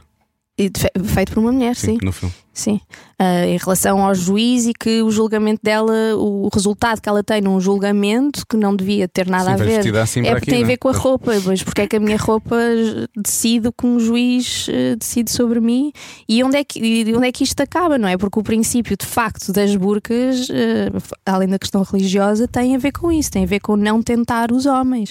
Portanto. a- até quando é que vamos limitar as mulheres? É porque é um passo, mais um passo, agora te retira isto, agora retira aquilo, agora retira aquilo. Retira no sentido de retira de liberdade, Sim, mas sim, põe sim, de sim. roupa. Acrescenta. Acrescenta de roupa, Acrescenta não é? tecido. Tapa isto, uh, Sim. retira a liberdade. Retira a escolha, acrescenta. Um, e, e, portanto eu gostei, eu gostei uh, Dessa... sim, da- Essa da- mensa- destes dois lados. Sim, por causa das mensagens, é isso. Mas Uhum. vocês fizeram mesmo num lar ou era estúdio completo? Era mesmo Era sim. um lar, era mesmo Portanto, um lar. havia, havia habitantes, pessoas que estavam ali, que residiam no lar, que estavam ali convosco dia, todos os dias quando vocês estavam a gravar lá ou não? Uh, isto foi um lar um, que tinha dois andares e que tinha uma aula, uma, várias alas e que tinha isolado completamente uma das aulas por causa do Covid, para o caso de alguém ter Covid, poderem pôr numa aula completamente isolada. E isto já é filmado fins de pandemia, em que essas aulas não estavam a ser usadas porque estava tudo hum, praticamente controlado e portanto nós íamos e filmávamos nessas alas que estavam vazias, mas víamos o, o outro lado através dos vidros, das portas de vidro quando passávamos, mas não, não podíamos ir lá, não podíamos Ok. interagir muito por causa do Covid, que foi, que foi uma pena. Pois imagino. Porque acho que eles teriam gostado muito. claro que sim. Olha, e, e tiveram o Sérgio Godinho nesse filme. Sim, Quer dizer, que é? maravilha. Como é que foi? Como é que foi contracenar com ele? Foi, foi maravilhoso. Eu adorei a parte de, de ter a parte do lar e de trabalhar com, com tantos atores mais velhos, porque normalmente eh, realmente não há muitos papéis e normalmente é tem-se a sorte de ter um, de ter dois. Ahm, Não é um super elenco. e aqui, e aqui temos tantos e é tão bom para aprender e então com o Sérgio, não é? Porque tam- dá para aprender e conversar de outras áreas sem ser só, não é? A, da representação. Ahm, e, e sim, foi, foi maravilhoso. E eu era fã e estava super contente. Não, era, canta aí um bocadinho. Exato. Faz um rap, na verdade. Eh, porque eu, eu olhei para o elenco e eu pensei, pá, isto é, é, é maravilhoso terem juntado estas pessoas todas, não é? Porque Sim. são pessoas que nós crescemos a ver. Margarida Carpinteiro. Margarida Carpinteiro, que eu já não vi há algum tempo. Quer dizer, eu sei que ela tem feito novelas, mas eu é que não, por norma não vejo as novelas, portanto não, não a vejo. Houve assim algum que tivesse surpreendido ou que quem nunca tivesse trabalhado e que a dada altura, olha, vou trabalhar finalmente com esta pessoa. A mim o que me surpreendeu mais, porque por parvoíce minha não tinha pensado nisso, foram eles entre eles. Porque se eles já trabalham há estes anos todos, Conhecem-se desde sempre, não é? conhecem-se desde sempre, não é? Já trabalharam todos juntos várias vezes, têm montes de amigos em comum. Portanto, se, um- se o nosso meio já é pequeno, mais ainda de atores que ainda estão a trabalhar há 30 e 40 anos, e portanto era super giro vê-los juntos. E, e havia dias que eu sentia isso. Pronto, eles vieram todos encontrar-se e estamos aqui à espera enquanto eles, eles tomam chá, enquanto, enquanto esperamos. E é um encontro de amigos, e, e, e foi muito, foi muito divertido, sim. Sim, o Alfredo Brito, que eu gosto imenso, a Márcia, assim, maravilhosos todos. Que bom. Um, e em relação. Agora vou mudar radicalmente de filme. E, e em relação ao Jean-Claude Van Damme. Ok. Ah, agora vamos falar da, de- das experiências lá fora. Não, falámos da, falámos da idade e eu pensei, João Claude Van Damme Exato, já tem exato. uma certa idade também, Também parece que ia, não. eu ia fazer essa piada, mas não posso fazer. Tem. Eu estava a te olhar, porque eles são todos, são todos contemporâneos, né? eu estava a olhar para o, para o Stallone, que tem duas séries novas, tem um filme e uma série a estrear, e, e ele está com um aspecto incrível. Mas o Stallone, vocês vão ver a idade que ele tem, sabem a idade que ele tem. Não sei. Ele não tem faço 80 ideia. anos. Ah, é? Uau. 80 ele já. tem 80. Uau. Pai, não quero estar a enganar. É pá, mas a ele Jennifer 58. Lopez tem 55, Verdade, não é? E o Brad verdade. Pitt, eu acho que hoje em dia Brad Pitt realmente. tem que é 58, 50, Sim, 57. é quase um senhor de É. 60 anos, o Brad Pitt, não é? Portanto, eu acho que hoje em dia. Sim, é um As bocado idades, estranho. Nós temos Ele tem pensamentos, 76, mas pronto. pensamentos Sim. pecaminosos com, Com o senhor de 60 anos, é não é? Estás a falar de quem? Do Brad Pitt. Olhar para um senhor de 60 anos e pensar, fazia. Fácil. Fazia fácil. Fazia fácil. É estranho. Não, mas não tens que sentir mal. Mas Eu- podia ser meu pai. Eu estava a ver o Era uma vez em Hollywood e quando ele vai lá acima, viram o filme, né? quando ele vai lá acima reparar a antena e não sei o quê, e ele tira a, camisa e tal. Claro. Eu próprio fiquei a pensar, se calhar fazia fácil. Porque ele está incrível, não parece 56? É mesmo quando nós vemos a Jennifer Lopez, não é? Exato, também. Também é igual. Sim, porque a Jennifer, Jennifer Lopez continua incrível também. Eu vou eu estava tive a ver o documentário dela há uns tempos da preparação para a Super Bowl Uhum. Sim, e da- daquele filme do Hustlers, depois aquilo acabou por não correr tão bem para ela como ela estava à espera, tudo criou-se muita expectativa e depois acabou por não Lá está, acontecer. muito, muito preconceito e muito 58. julgamento. Se calhar sim, não lá é? está, por causa e vai, do- não pode ser levada a sério porque, porque é uma mulher que, que também é sexy. E porque o filme depois fala sobre isso, não é? De facto de usarem isso para conseguir. Não sei se viste o filme, mas eu vi o filme há não muito tempo e gostei muito, eu gostei muito do filme. Acho que ela faz um. Ele vai fazer Faz um pouco- 59 anos. Estás a ver? Pois. Quem? O Brad Pitt? O Brad Pitt. Pois. Diz, desculpa. Não, não, não. E estava a falar disso. Ah, e estava a ver o, o- o documentário e aparece muitas imagens dela lá atrás. Eu acho que ela está mais bonita agora do que estava. E não tem a ver com o facto de depois as pessoas, ah, percebe que ela se mexeu ou fez isto ou porque não sei o que, não sei o que mais. Não, eu acho genuinamente que as mulheres ficam mais bonitas com a idade eh, e ao contrário do que são de quando são mais novas. Acho que ficam sempre. E o caso dela também. E do Brad Pitt, pronto. É, são as mulheres e o Brad Pitt. são as. As mulheres e o Brad Pitt. São, as mulheres e o Brad Pitt são as pessoas que coisa. Mas o, o, o Van Damme, E os como é que- homens, os homens também, desculpa. Eu acho que os homens até são os homens mais... têm a ver, têm a ver com. Eu estou O a falar tempo da- é mais, as mulheres serem é mais mais bonitas. meiguinho para, para os O homens. envelhecimento é que é diferente. Olha o Pedro Nuno Santos. Isto vai lá ver. não estava à espera Mas disso. será que é o tempo que é mais, que é mais, à mais disso. querido para os homens ou será que, que são os nossos, o que nós associamos a beleza Também que é pode que somos ser. mais bonzinhos somos para os homens? Um Também. homem de cabelo É sim. branco é sexy, É. um, uma mulher de cabelo branco não. Sim, nós não é? somos muito Portanto, é o condicionados, nosso. é verdade. Mas isso é outra vez a mesma coisa que estávamos a falar ainda há pouco. É um bocado isso. Os, os parâmetros são diferentes. Exato. Não deviam ser, não é? É. Eu por acaso acho que as mulheres ficam lindas de cabelo branco. Há muitas Sim, desde sim, sempre. sim. E atrizes, vamos falar de atrizes. Olha, a Jodie Dentes, por exemplo. A, a mãe do Elon Musk é lindíssima, tem um cabelo completamente branco e é linda. Linda, Não linda. conheço a mãe de ver, mas. Pensava agora pensar, agora vou ter que ir procurar a mãe do Elon Musk. Isso é o que, não, o que dá termos aqui. É o que dá, não vivemos na América, não é? Convidadas americanas, nós não fazemos ideia. E é uma mulher super interessante. Como é que ela se chama? Sabe? Mãe, mãe Musk. Mãe? Mami Musk, Mami Musk. Não, Elon Musk, mother.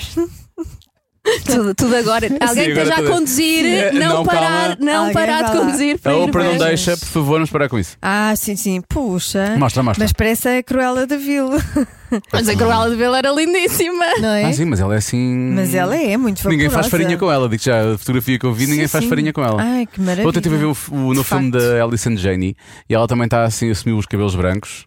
Eh, e ela também é assim uma mulher, eh, uma mulher imponente. Agora estava a olhar para Que aí. carisma, não é? Sim. Estas mulheres. Já o filho dela não tem assim muito carisma, pois não?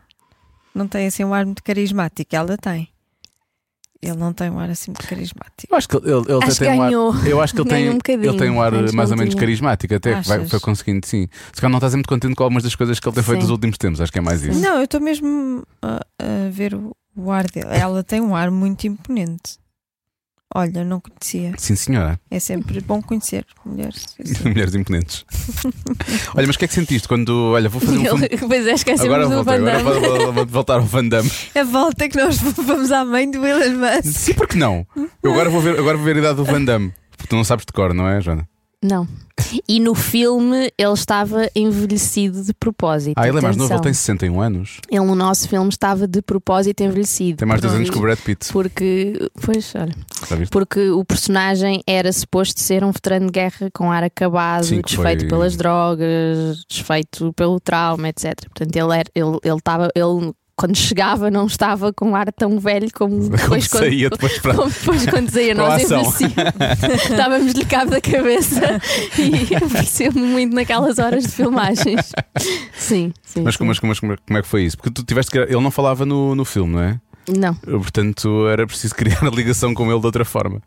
Sim, foi, foi um processo de criação com ele, ah, porque quando nós chegámos ah, a ideia era uma e depois não funcionava, e às vezes é preciso adaptar e rápido ali, ali porque quando a ideia inicial era que o personagem mal falava e o que tinha a dizer escrevia. Realmente escrevia num telefone e o telefone falava por ele Ok. porque pronto, numa, numa, numa explosão de guerra fica sem cordas vocais. Ahm, mas não funcionava. Isso não funcionava na realidade no filme, porque entre a pessoa falar, o ator agarrar no telefone, escrever coisas, a cena era já devias ter dito o texto todo e já chegaste ao fim da rua e ainda só disseste duas falas. E portanto, e portanto Pois há questões práticas. Eu né, Pessoal, fazer outra vez, vão ter que andar mais devagar, está bem? Pois, mas depois não é realista e depois ninguém anda assim, depois a fala não bate, não sei o que, que já está oposto. Há todo um lado técnico que as pessoas não têm, não têm ideia eh, do ritmo e coisas que na verdade não podem ser nada realistas. Re- a realidade não funcionaria no ecrã. não ia dar ali. Não. Ahm, e portanto tivemos que adaptar isso e, e encontrar soluções na altura e improvisar e, e- e, portanto uma das coisas era que os nossos personagens tinham uma ligação tão profunda que, que, que ela muitas vezes já sabia o que, é, o que é que ele ia dizer. Ah, muitas vezes ele comunica a ideia do que seria o que ele diria mas comunica com, com um olhar ah, um, e o público percebe, outras vezes ela traduz para o público no fundo, mas de forma super natural, a dizer: Deixa-me adivinhar, o que tu ias dizer era que. Pronto, assim. E, e pronto, mas foi, foi um desafio. Foi um desafio. Está a pensar, estás a ver, isso acabou por não, não, não fizeram isso também, isso foi falado. Por, por outro tipo de razões, obviamente, não por causa da personagem. Mas com o Val Kilmer, agora, quando fizeram a, a nova versão do Top Gun, a, a sequela, o reboot, ou lá, o requel, ou lá como é que eles chamaram, não sei como é que eles chamam esse tipo de coisas agora. E, e, e porque na altura ele falou de, de- de- se usar, ou usar a voz dele, como depois na verdade ele usa um. Tu viste Um o filme? bocadinho, sim. Tu viste o filme? Não quero estar aqui a dar spoilers. Como ele depois Pode usa, ele usa um bocadinho a dada altura um, e, não, e não ter uma, uma versão gerada por inteligência artificial, que isso, isso foi falado. E na verdade eles fizeram a coisa mais simples de todas, que é ele está em frente a um computador e ele escreve as coisas que quer dizer ao Tom Certo. Cruise no computador e toda a gente e toda a gente lê, mas às vezes o mais simples acaba por, eh, acaba por resultar. É óbvio que percebo para ele que fez o primeiro filme e que pronto, era um, era um galã, não é? Sim. Obviamente ter que passar por isto é uma- é uma- Sim, e é uma cena em que tem uma fala e está sentado. O problema do nosso filme era. Era o filme todo. Era o filme todo. As minhas cenas todas são, são com o Van Damme. Tínhamos todo um romance para criar, tínhamos todo sem falar. Sim. E a andar, e isto e aquilo, e com ela a fazer esparregado. Não. Não. Dessa vez não. não. Agora já se deixou disso.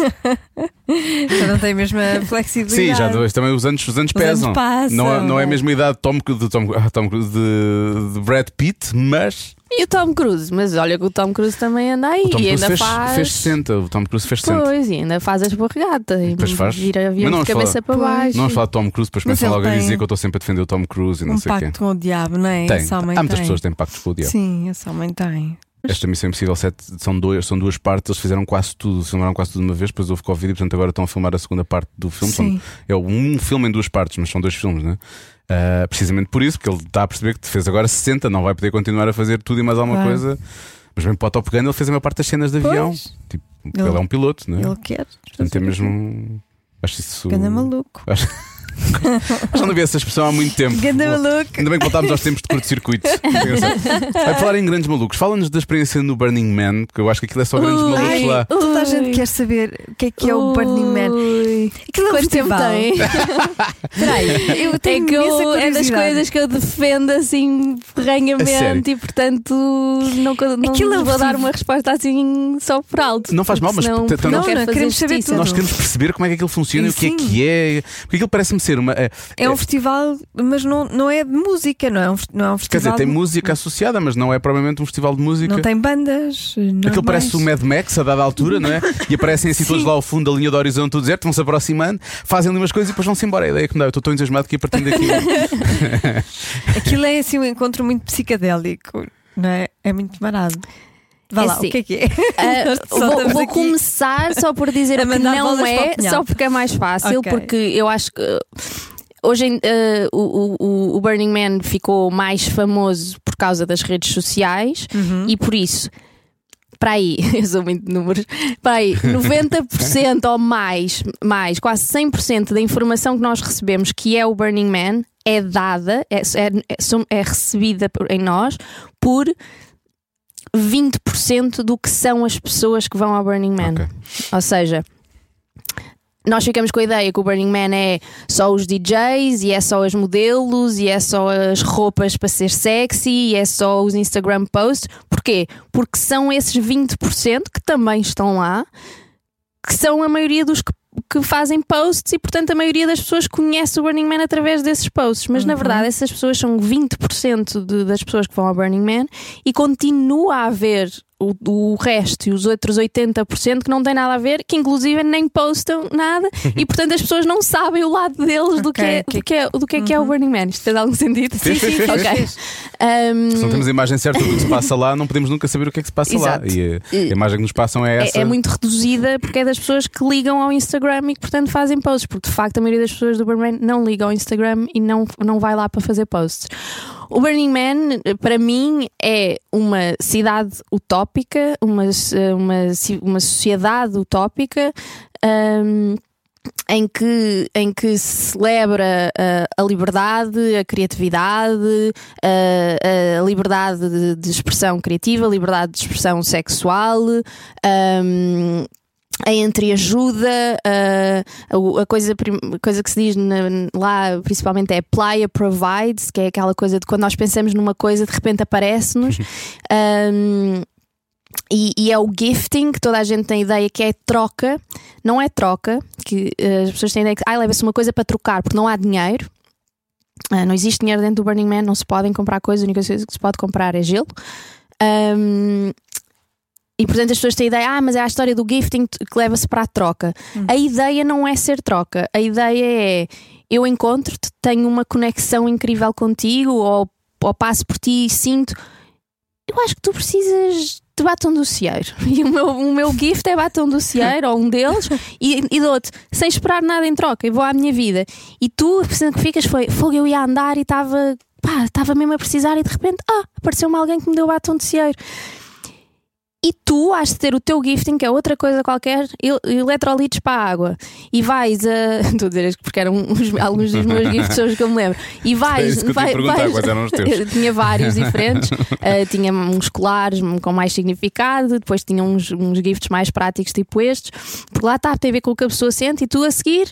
Nada a ver com esta pessoa, vais à tua vida, e, mas passas por alguém e sentes, pá, apetece-me dar os eletrólitos a esta pessoa. E essa pessoa a seguir, se calhar vai pensar: fogo, olha, eu estava a passar muito a mal, estava super desidratada e de repente apareceu-me esta fada que me deu eletrólitos. E eu que te dei o batom de cieiro sem te receber nada de ti, mas vou à minha vida fazer outra coisa qualquer e alguém há de me dar outra coisa, há de ser a que eu preciso. Portanto, a troca não é direta e é este acreditar que que damos ao mundo, que se nós dermos aquilo que temos, a seguir, quando precisarmos, o mundo também Vai nos dar. vai dar. E cá esta, e cá esta troca, por isso há este conceito de player provides, mas eu acredito que é life provides e é porque é- o que acontece lá é o exemplo do que acontece quando todos estamos nesse espírito. Não é a playa que provide só porque sim, é porque os humanos que estão lá estão nesse espírito de dar um e de troca, de preocupação. eh, Aquilo tem uma regra de deixar zero vestígios, não se pode deixar nada. A cidade é montada, são 80 mil pessoas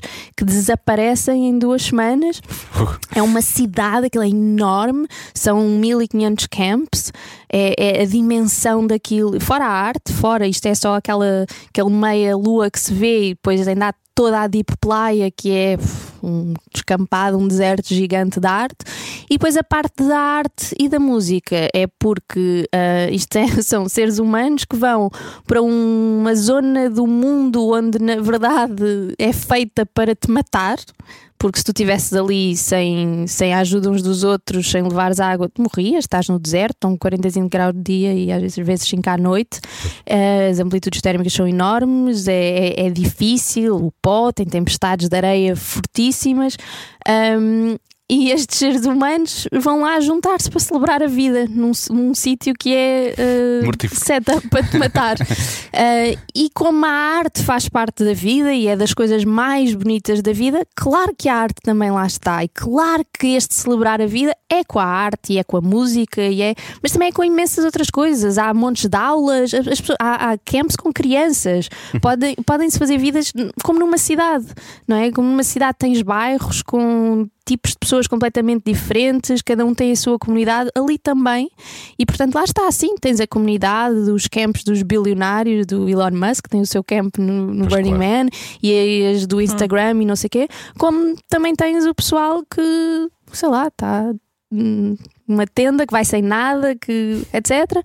E, e a parte de, de- das roupas, por um lado é e por que não? Porque isso é uma expressão artística pessoal, ninguém julga ah, ah, o artista que leva um art car para o Burning Man. Porquê julgar as mulheres que resolvem Sim, sim. usar o seu corpo como criação artística? Voltamos à mesma coisa. E porque a coisa incrível do Burning Man é essa: é esta.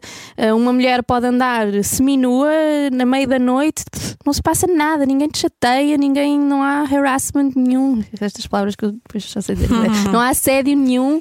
Uh, eu andava sozinha, eu fiz o, o Burning Man, o Burning Man foi assim uma aventura inacreditável. E aquilo, mas depois também aquilo é uma jornada. Eu acho que realmente o deserto quebra-te de uma maneira que nada te quebra. Não acho que não é por acaso que há tantas histórias bíblicas no deserto uh, e travessias do deserto, um, porque realmente, mesmo levando água, isto e aquilo, o deserto quebra-te de uma maneira e quando aquilo te quebra vem ao de cima o que tem que vir, vem os processos interiores que têm de vir e aquilo também é quase como um retiro, só não é um retiro isolado sozinho Sim, na ok. montanha, um retiro com 80 mil pessoas e com arte e festa e não sei o quê, mas os processos interiores que se podem fazer lá, claro que há pessoas que vão para camps super fácil e têm ar-condicionado e, e só vão sair à noite e voltam, tudo bem, é, o- é o seu processo, mas isto é um núcleo muito pequeno. A maioria das pessoas que vai ao Burning Man vai com, vai com uma intenção, vai fechar um ciclo de alguma coisa, vai fazer um processo interior e sai de lá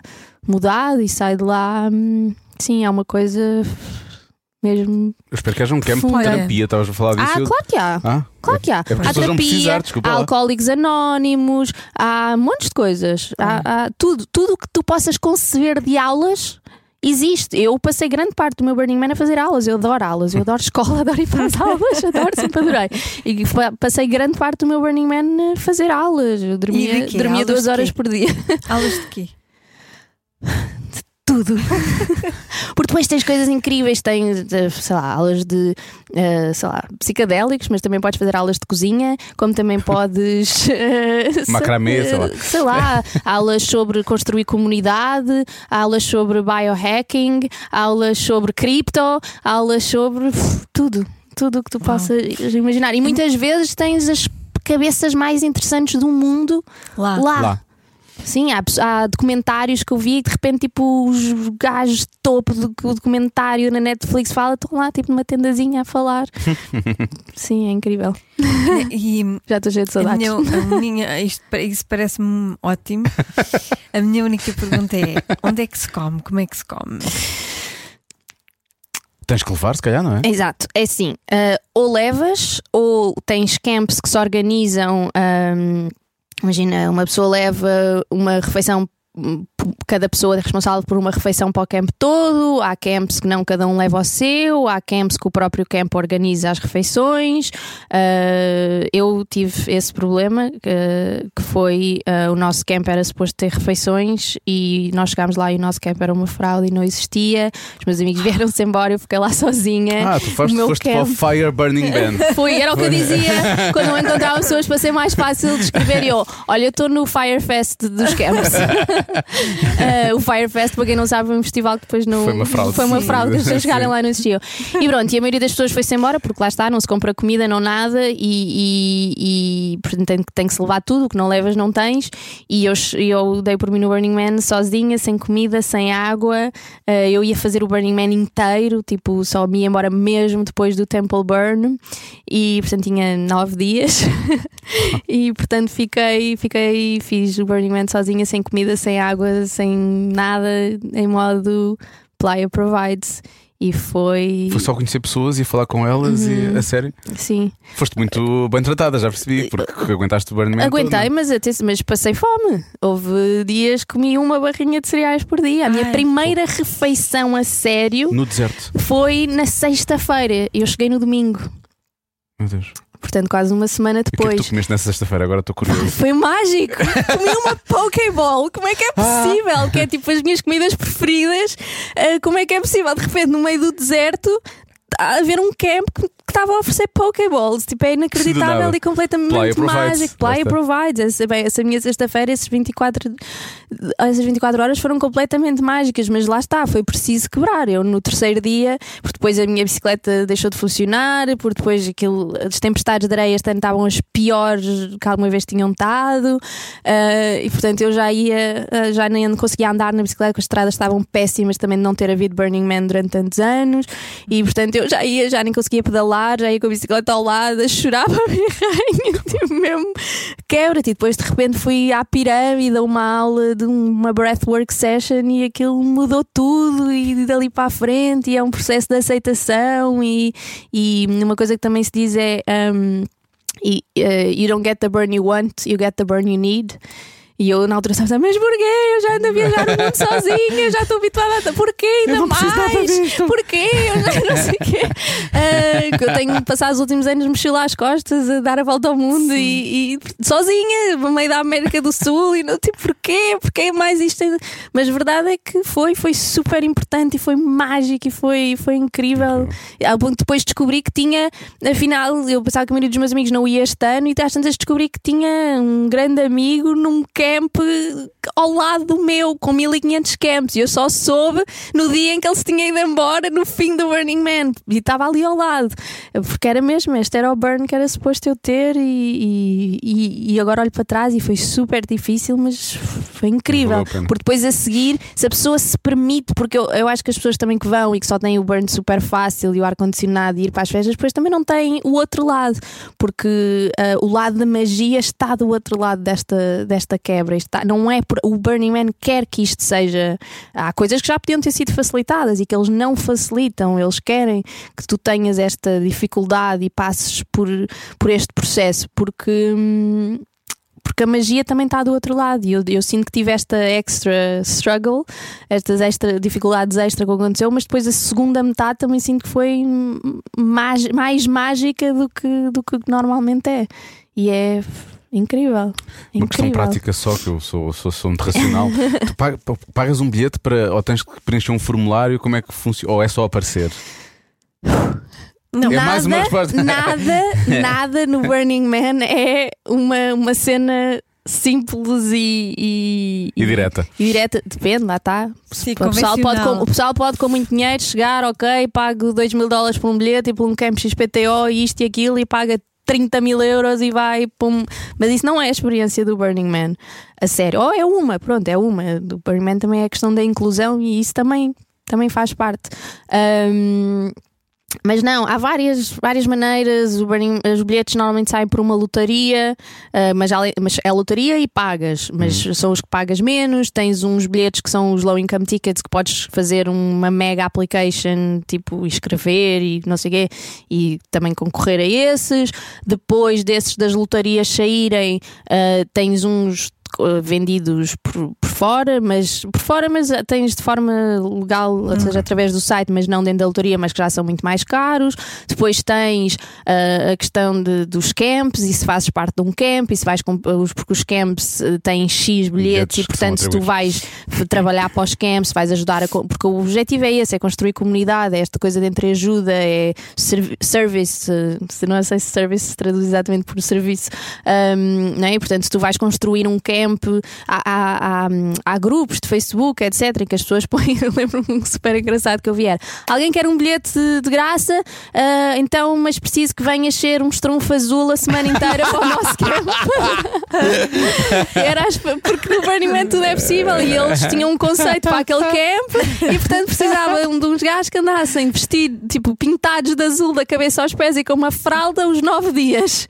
E se tu andasses pintado de azul da cabeça aos pés nove dias, E alguém tinhas um aceitou, de tenho a certeza, E tenho alguém certeza. aceitou, tenho a certeza. Eu acho que os americanos inventaram o Avante, mas pronto, é assim. Posso estar só a ter aqui uma visão muito minimalista da coisa.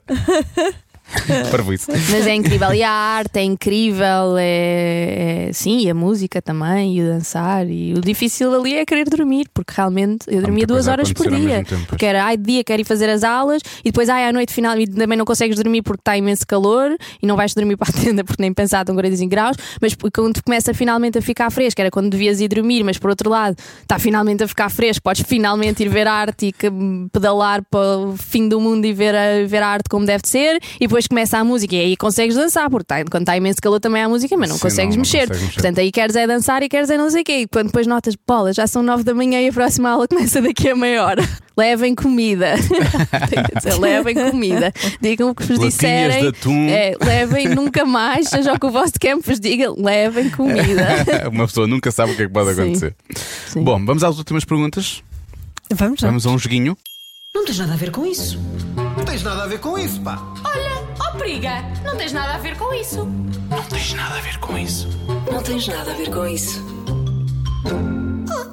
a ver com isso. Ai, adoro jogos. Espero que gostes deste. Vamos lá ver como é que eu me saio em pressão. modo Não, mas pressão. este A Não me perguntem nomes de nada. Não, não. Pronto. Pronto, chama-se Não Tens Nada a Ver com Isso. Ok. Eu, quando sou a fazer as perguntas, eu faço, faço à convidada e faço à, à Joana, depois a Joana faz a, a mim quando são convidados. E portanto, à primeira pergunta não podem responder Não Tens Nada a Ver com Isso. A partir da primeira já podem. Mas se disserem Não Tens Nada a Ver com Isso, acaba, né? E perdem. E Mas- acabam as perguntas todas ou as passa à próxima? Não, não, Acaba-se acaba, tudo, acaba, acaba-se acaba-se tudo tudo, para acaba tudo. Acaba tudo, é o final. Mas também são só três. portanto. Ah, ok. Isso é bom saber também. É, bom- A terceira sei que já não perco muito. sim, sim, sim. Também não ganhas nada se passares a terceira, portanto. Fala- Falar com vocês, estou a ganhar. Vamos lá, primeira pergunta. Qual foi o teu maior momento de loucura na universidade? Que te lembres? Bem, ambas puseram a mão eh, na zona da testa, o que me leva a pensar. Ou estão a pensar arduamente no que querem contar ou no que não querem contar. Não, não é isso. É que eu tenho uma memória horrível. também eu. Eh, A sério? O meu. Me... Houve tantos. Pá, por favor, conta-me uma. Houve tantas, por favor, conta-me uma. vamos dizer tudo o que tenha acontecido à noite. e não durante as aulas. Durante as aulas era normal. À noite não. Quando andas no conservatório de teatro, mesmo as aulas é uma loucura. Durante o dia também acontecem Pois. coisas. Ai, não sei. Eu tenho. Não queres memória. contar, E é Eu quê? acho que aqueles três anos, todos eles, a minha memória era é uma loucura. Foi cá, foi em Lisboa? Sim, sim, sim, sim. Há alguém a quem te falta dizer alguma coisa? É curioso, vocês têm a mesma reação. Há bocado puseram a mão na testa e agora enfiaram-se as duas na cadeira. Parece que estavam a esconder, inspiraram imenso. Provavelmente. Ai, não consigo pensar tão rápido. não, o meu problema é mais esse. Provavelmente. Provavelmente é a tua resposta, é isso que tens para Sim, dizer. mas olha, também não vou dizer. Ai, não vou. Se já não foi na altura, agora também. Tu- não sei se foste tu que fizeste essa pergunta ou se eu já fiz uma coisa parecida. Tu já tinhas dito isso no passado. Ou, A ou- sério? Sim, que ou se diz na altura, pois não. não- Olha, Quer dizer, vês? depende das situações e das Eu pessoas. às vezes mudo de opinião, mas ainda bem que não. Eu acho que o meu problema é nesse sentido é mais dizer de mais do que dizer de menos. Ah, Ahm, Dizes demais. Por isso, por isso acho que neste a única coisa que me vai à cabeça que não disse, e é porque, mas é mais porque me esqueci porque tenho que dizer, mas pode ser que eles estejam a ouvir, é que hum, a filha da São, que é a senhora pela qual eu fiz o Fada do Lar, Sim. ainda não sabe que foi pela mãe que eu quis fazer Ah, este ok. filme. Por isso ainda tenho que lhe ligar a dizer-lhe. Ok. Já vi que esta pergunta para ti tinha que ser ao contrário, não é? Há alguém a quem tenhas dito coisas a mais? Era mais Sim, isso. a não é? lista é capaz de ser um bocadinho maior aí. Muito bem, mais uma, a última. Ahm, Conta-me a tua situação mais desconfortável no local de trabalho. Situação mais desconfortável. Uh, eu tive num dos primeiros trabalhos que fiz, ahm, que não vou mencionar e que, não, e que, que inclusive eu vim-me embora do set e, não, e não, não quis que usassem o meu nome nem fazer o projeto porque. Isso foi cá? porque Não vais dizer, já percebi. foi, Foi no sítio. Foi num sítio. porque hum, era mesmo dos meus primeiros projetos e a cena tinha uma cena de meia de violação e, e o ator estava completamente a aproveitar-se desnecessariamente Ah, da cena horror. E, e, e coisas que eu não sabia porque lá está, porque nunca tinha feito foi preciso passar para lá muito mais da- para lá da linha do que era suposto e que eu agora sei de que como se fazem as coisas para eu ah, me vir embora e para eu ter consciência, ok, não, isto não, não é possível que isto seja depois de ser assim, e se é, não quero ser atriz. Ah, e foi a única vez que pensei assim mais a sério em, em desistir e foi mesmo, foi mesmo muito desconfortável e, e sim, e é uma coisa que me fica, porque eu acho que de facto nós mulheres, até dizermos alguma coisa, significa que a linha já foi passada há muito Já tempo. ter sido muito antes. Há muito tempo. Hum, Posso só fazer uma pergunta em relação a isso? Podes, que houve podes levar com a resposta, não tens nada a ver com isso. pode, sim, sim, tens toda a razão. Esta já é esta, esta já é esta. Não, mas uh, sentiste que o, o aproveitamento era da parte do ator ou, ou achas que havia uma certa, um certo clima quase de cumplicidade e havia mais pessoas que estavam a perceber do que poderia estar a acontecer ou não? Sei que houve de alguma forma, porque muitos anos depois o realizador veio-me pedir desculpa. Ah, ok. Pois. É que às vezes pode potenciar ou há ambientes em que isso pode ser. Era, era, era do ator, era, não, era, não era ninguém que estava a insistir nisso, Sim, sim, sim. mas perceberam que isso estava a acontecer e não fizeram nada para, Para travar. a- para travar. E, e, e, e- é um ator que já não trabalha e que já não, já não está na nossa praça, portanto não não está tudo bem. Ahm, mas sim, e que, e que ninguém pode saber quem é porque esse projeto depois acabou por não existir e não. e não, Então ele nunca chegou a ser ator, na verdade. não, não, já era. Ah, ok. Já era, já, era já, já tinha mais nome do que eu na altura e daí ser difícil. ah, A tua reação, o teu, o teu traçar da linha. Hum. Não. Eu digo porque acho que é importante falarmos destas coisas Não, eu e acho acho que super importante. eu acho que sim, e acho que é importante pronto, as mulheres não terem medo na altura de dizer Confi- e é importante as Confiarem no equipas instinto. no confiarem instinto. nos instintos, acho que é importante para as equipas estarem alerta e, e Hum. protegerem, ah, mas acho que acho que isto hoje em dia é É muito, muito, não digo impossível, mas é muito, muito difícil. de- Não precisas, como já tens mais experiência, tens a noção clara de que se faz de forma diferente daquilo que estava a Claro, acontecer. e, naquele- e também, e também há isso. Olha, do que me lembrei, não, não teve a ver com outras pessoas, tem, tem a ver comigo. Eu lembro-me das duas emissões mais desconfortáveis que eu fiz de homenagens póstumas. Lembro-me do Prince e lembro-me do Zé Pedro. E O Príncipe eu fiz contigo. não? Fi- fizeste. Já me lembro dessa. Parece a Joana Azevedo. O Zé Pedro lembro-me Sim. bastante bem, sim. E eu fico muito desconfortável em emissões de... Eu não sei o que dizer nem o que fazer. Eu lido muito mal com a morte, pronto. E, e- mas isso é um problema meu, não é um problema de ninguém. Eu sou a pior pessoa para fazer esse tipo de emissões. Porque eu não eu bloqueio. Eu bloqueio completamente e não me sinto nada Confortável. confortável. A minha vontade. Ainda por cima, eu lembro que no Zé Pedro foi no meu dia de anos. Foi dia a seguir, foi foi no dia a seguir. E hum, que foi um conflito de emoções. De, de- de- eu sou péssima a fazer esse tipo emissões. Isso foi, foi, foi muito estranho para mim porque que eu sou super fã do chute e portanto. José Pedro tinha ali uma carga para mim grande, mas eu nesse dia estava tão estressado com a, com a minha filha que eu era suposto ir buscar. Nós estávamos a Pois foi. É que nós estávamos a gravar este podcast precisamente Sim. antes do programa com a outra pessoa do país, a única outra que foi ao Burning Man, que é a Raquel Estrada, precisamente.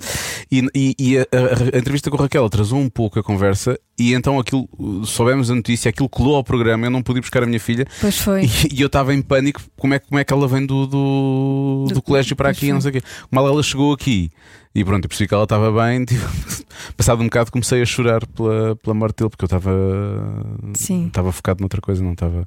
Depois foi, foi uma missão muito difícil, especialmente depois quando falamos com a, com a Ana Cristina Ferrão, viva do António Sérgio, esse momento foi. Fica, fica sempre. Eu, eu acho que é uma figura muito querida, portanto eu percebo o que é que tu estás a dizer, se não foi fácil, não. Sim, imagino, já é sempre tão difícil de saber o que dizer em funerais e assim é uma coisa É mais horrível. rápida. Eu- Quanto mais uma conversa. Eu, eu, eu não devia ir a Então- nenhum funeral de ninguém. Sim. Porque eu sou. Nunca. Não, Porque não sabes o que é que has de dizer e vais dizer a coisa errada, não é? A coisa errada. O último, o último funeral a que eu fui, eu disse à viúva: então tudo bem. Então tudo bem, não se, diz, não se pergunta a uma viúva. E eu digo isto e a seguir penso que estúpida, mas porquê é que tu não estás calada e não Sim, dás só um é- abraço e calas-te? Tu és de comunicação e dizes sempre a coisa errada. Como é que consegues fazer isso? Falar em dizer a coisa errada, eu vou-te dar a privilégio de fazeres a última pergunta. É uma pergunta muito errada. É que não tem a ver com o jogo, é a nossa, é a nossa última pergunta mesmo. É a pergunta que terminou. É, pé- é péssima. É Pronto, péssima. Somente dizer depois das últimas três perguntas, esta é péssima mesmo. Sim, vou dizer muito rapidamente. se, se pudesses eh, qualificar o teu órgão sexual com um adjetivo, qual seria o adjetivo Ai, que meu escolhias? Deus. Uma reação completamente diferente das pera, pera, pera, eu sei, porque há um livro incrível que tem uma, uma, uma, uma, uma maravilhosa que eu adoro, ah, que é o nosso GPS. The Great Pussy in the Sky. e, que, e, que, e, que, e que também nos guia, e que também é uma fonte do nosso, Ok. do nosso instinto. Portanto, GPS. Boa. Serve? Hum, serve. Serve, não é bem um Não é bem adjetivo, um mas, mas, adjetivo, mas, mas eu mas, acho que. eh, Pois sim, não era um adjetivo. Eu Não, Mas- mas- Disseste tão baixinho, saltou. Não, mas o como- conceito, que é o que é que conceito em si chamarias? faz. faz Eu adoro, adoro. The Great Pussy in the Sky. Great Pussy in the Sky é ótimo. Mama Gena. Gena, que tem um livro incrível. Sim, Muito bem, olha, muito obrigado. obrigada. eu. Obrigada. Obrigada eu. E agora quando saís daqui vais para onde? Voltar para Los Angeles, para Londres ou vais ficar por cá? Sou capaz de ir a Londres primeiro Ok. e depois Los Angeles. Sim. Muito bem. Tá, obrigado. Obrigada eu. Foi um Obrigada. prazer. Cada um sabe de si. Com Joana Azevedo e Diogo Beja. Pronto, não é bem, não é bem um adjetivo, não é? Não foi Pois. bem um adjetivo. Mas também ela também viaja tanto, Londres, Los Angeles, não sei o quê. Ela precisa de precisa. GPS. Não precisa. Ela precisa de se orientar. De se É uma- orientar. Vá, se fôssemos transformar o GPS num adjetivo, seria mais o quê? Ah, orientada? Ori... Orientada. não é? Orientada parece que, parece que alguém lhe arranjou alguma coisa, não é? Precisava. Então já estás orientada, não é? orientadinha. Orientadinha, parece-me que seria orientadinha. Sim, pode ser um bom, um bom adjetivo para a Joana Metras. Ah, bom, estamos conversados na próxima semana. Podemos já revelar a próxima convidada, não é? Podemos? Então revela. Vamos ter Andreia Val aqui à conversa. Ah, pois é. Andreia Val, as suas as expressões que ela realmente sabe de onde é que vem, eh, as- a forma prática como ela lida com a atual gravidez e tudo mais que ela tem para nos contar. Eu acho que ela ah, lida com a gravidez como lida com, com a vida. Ela é muito prática, muito, prática. pragmática e hum, eu gosto disso nela. Devíamos ser mais Andreia Val, todos Sim. nós. é? Vamos descobrir isso na próxima semana. Até lá.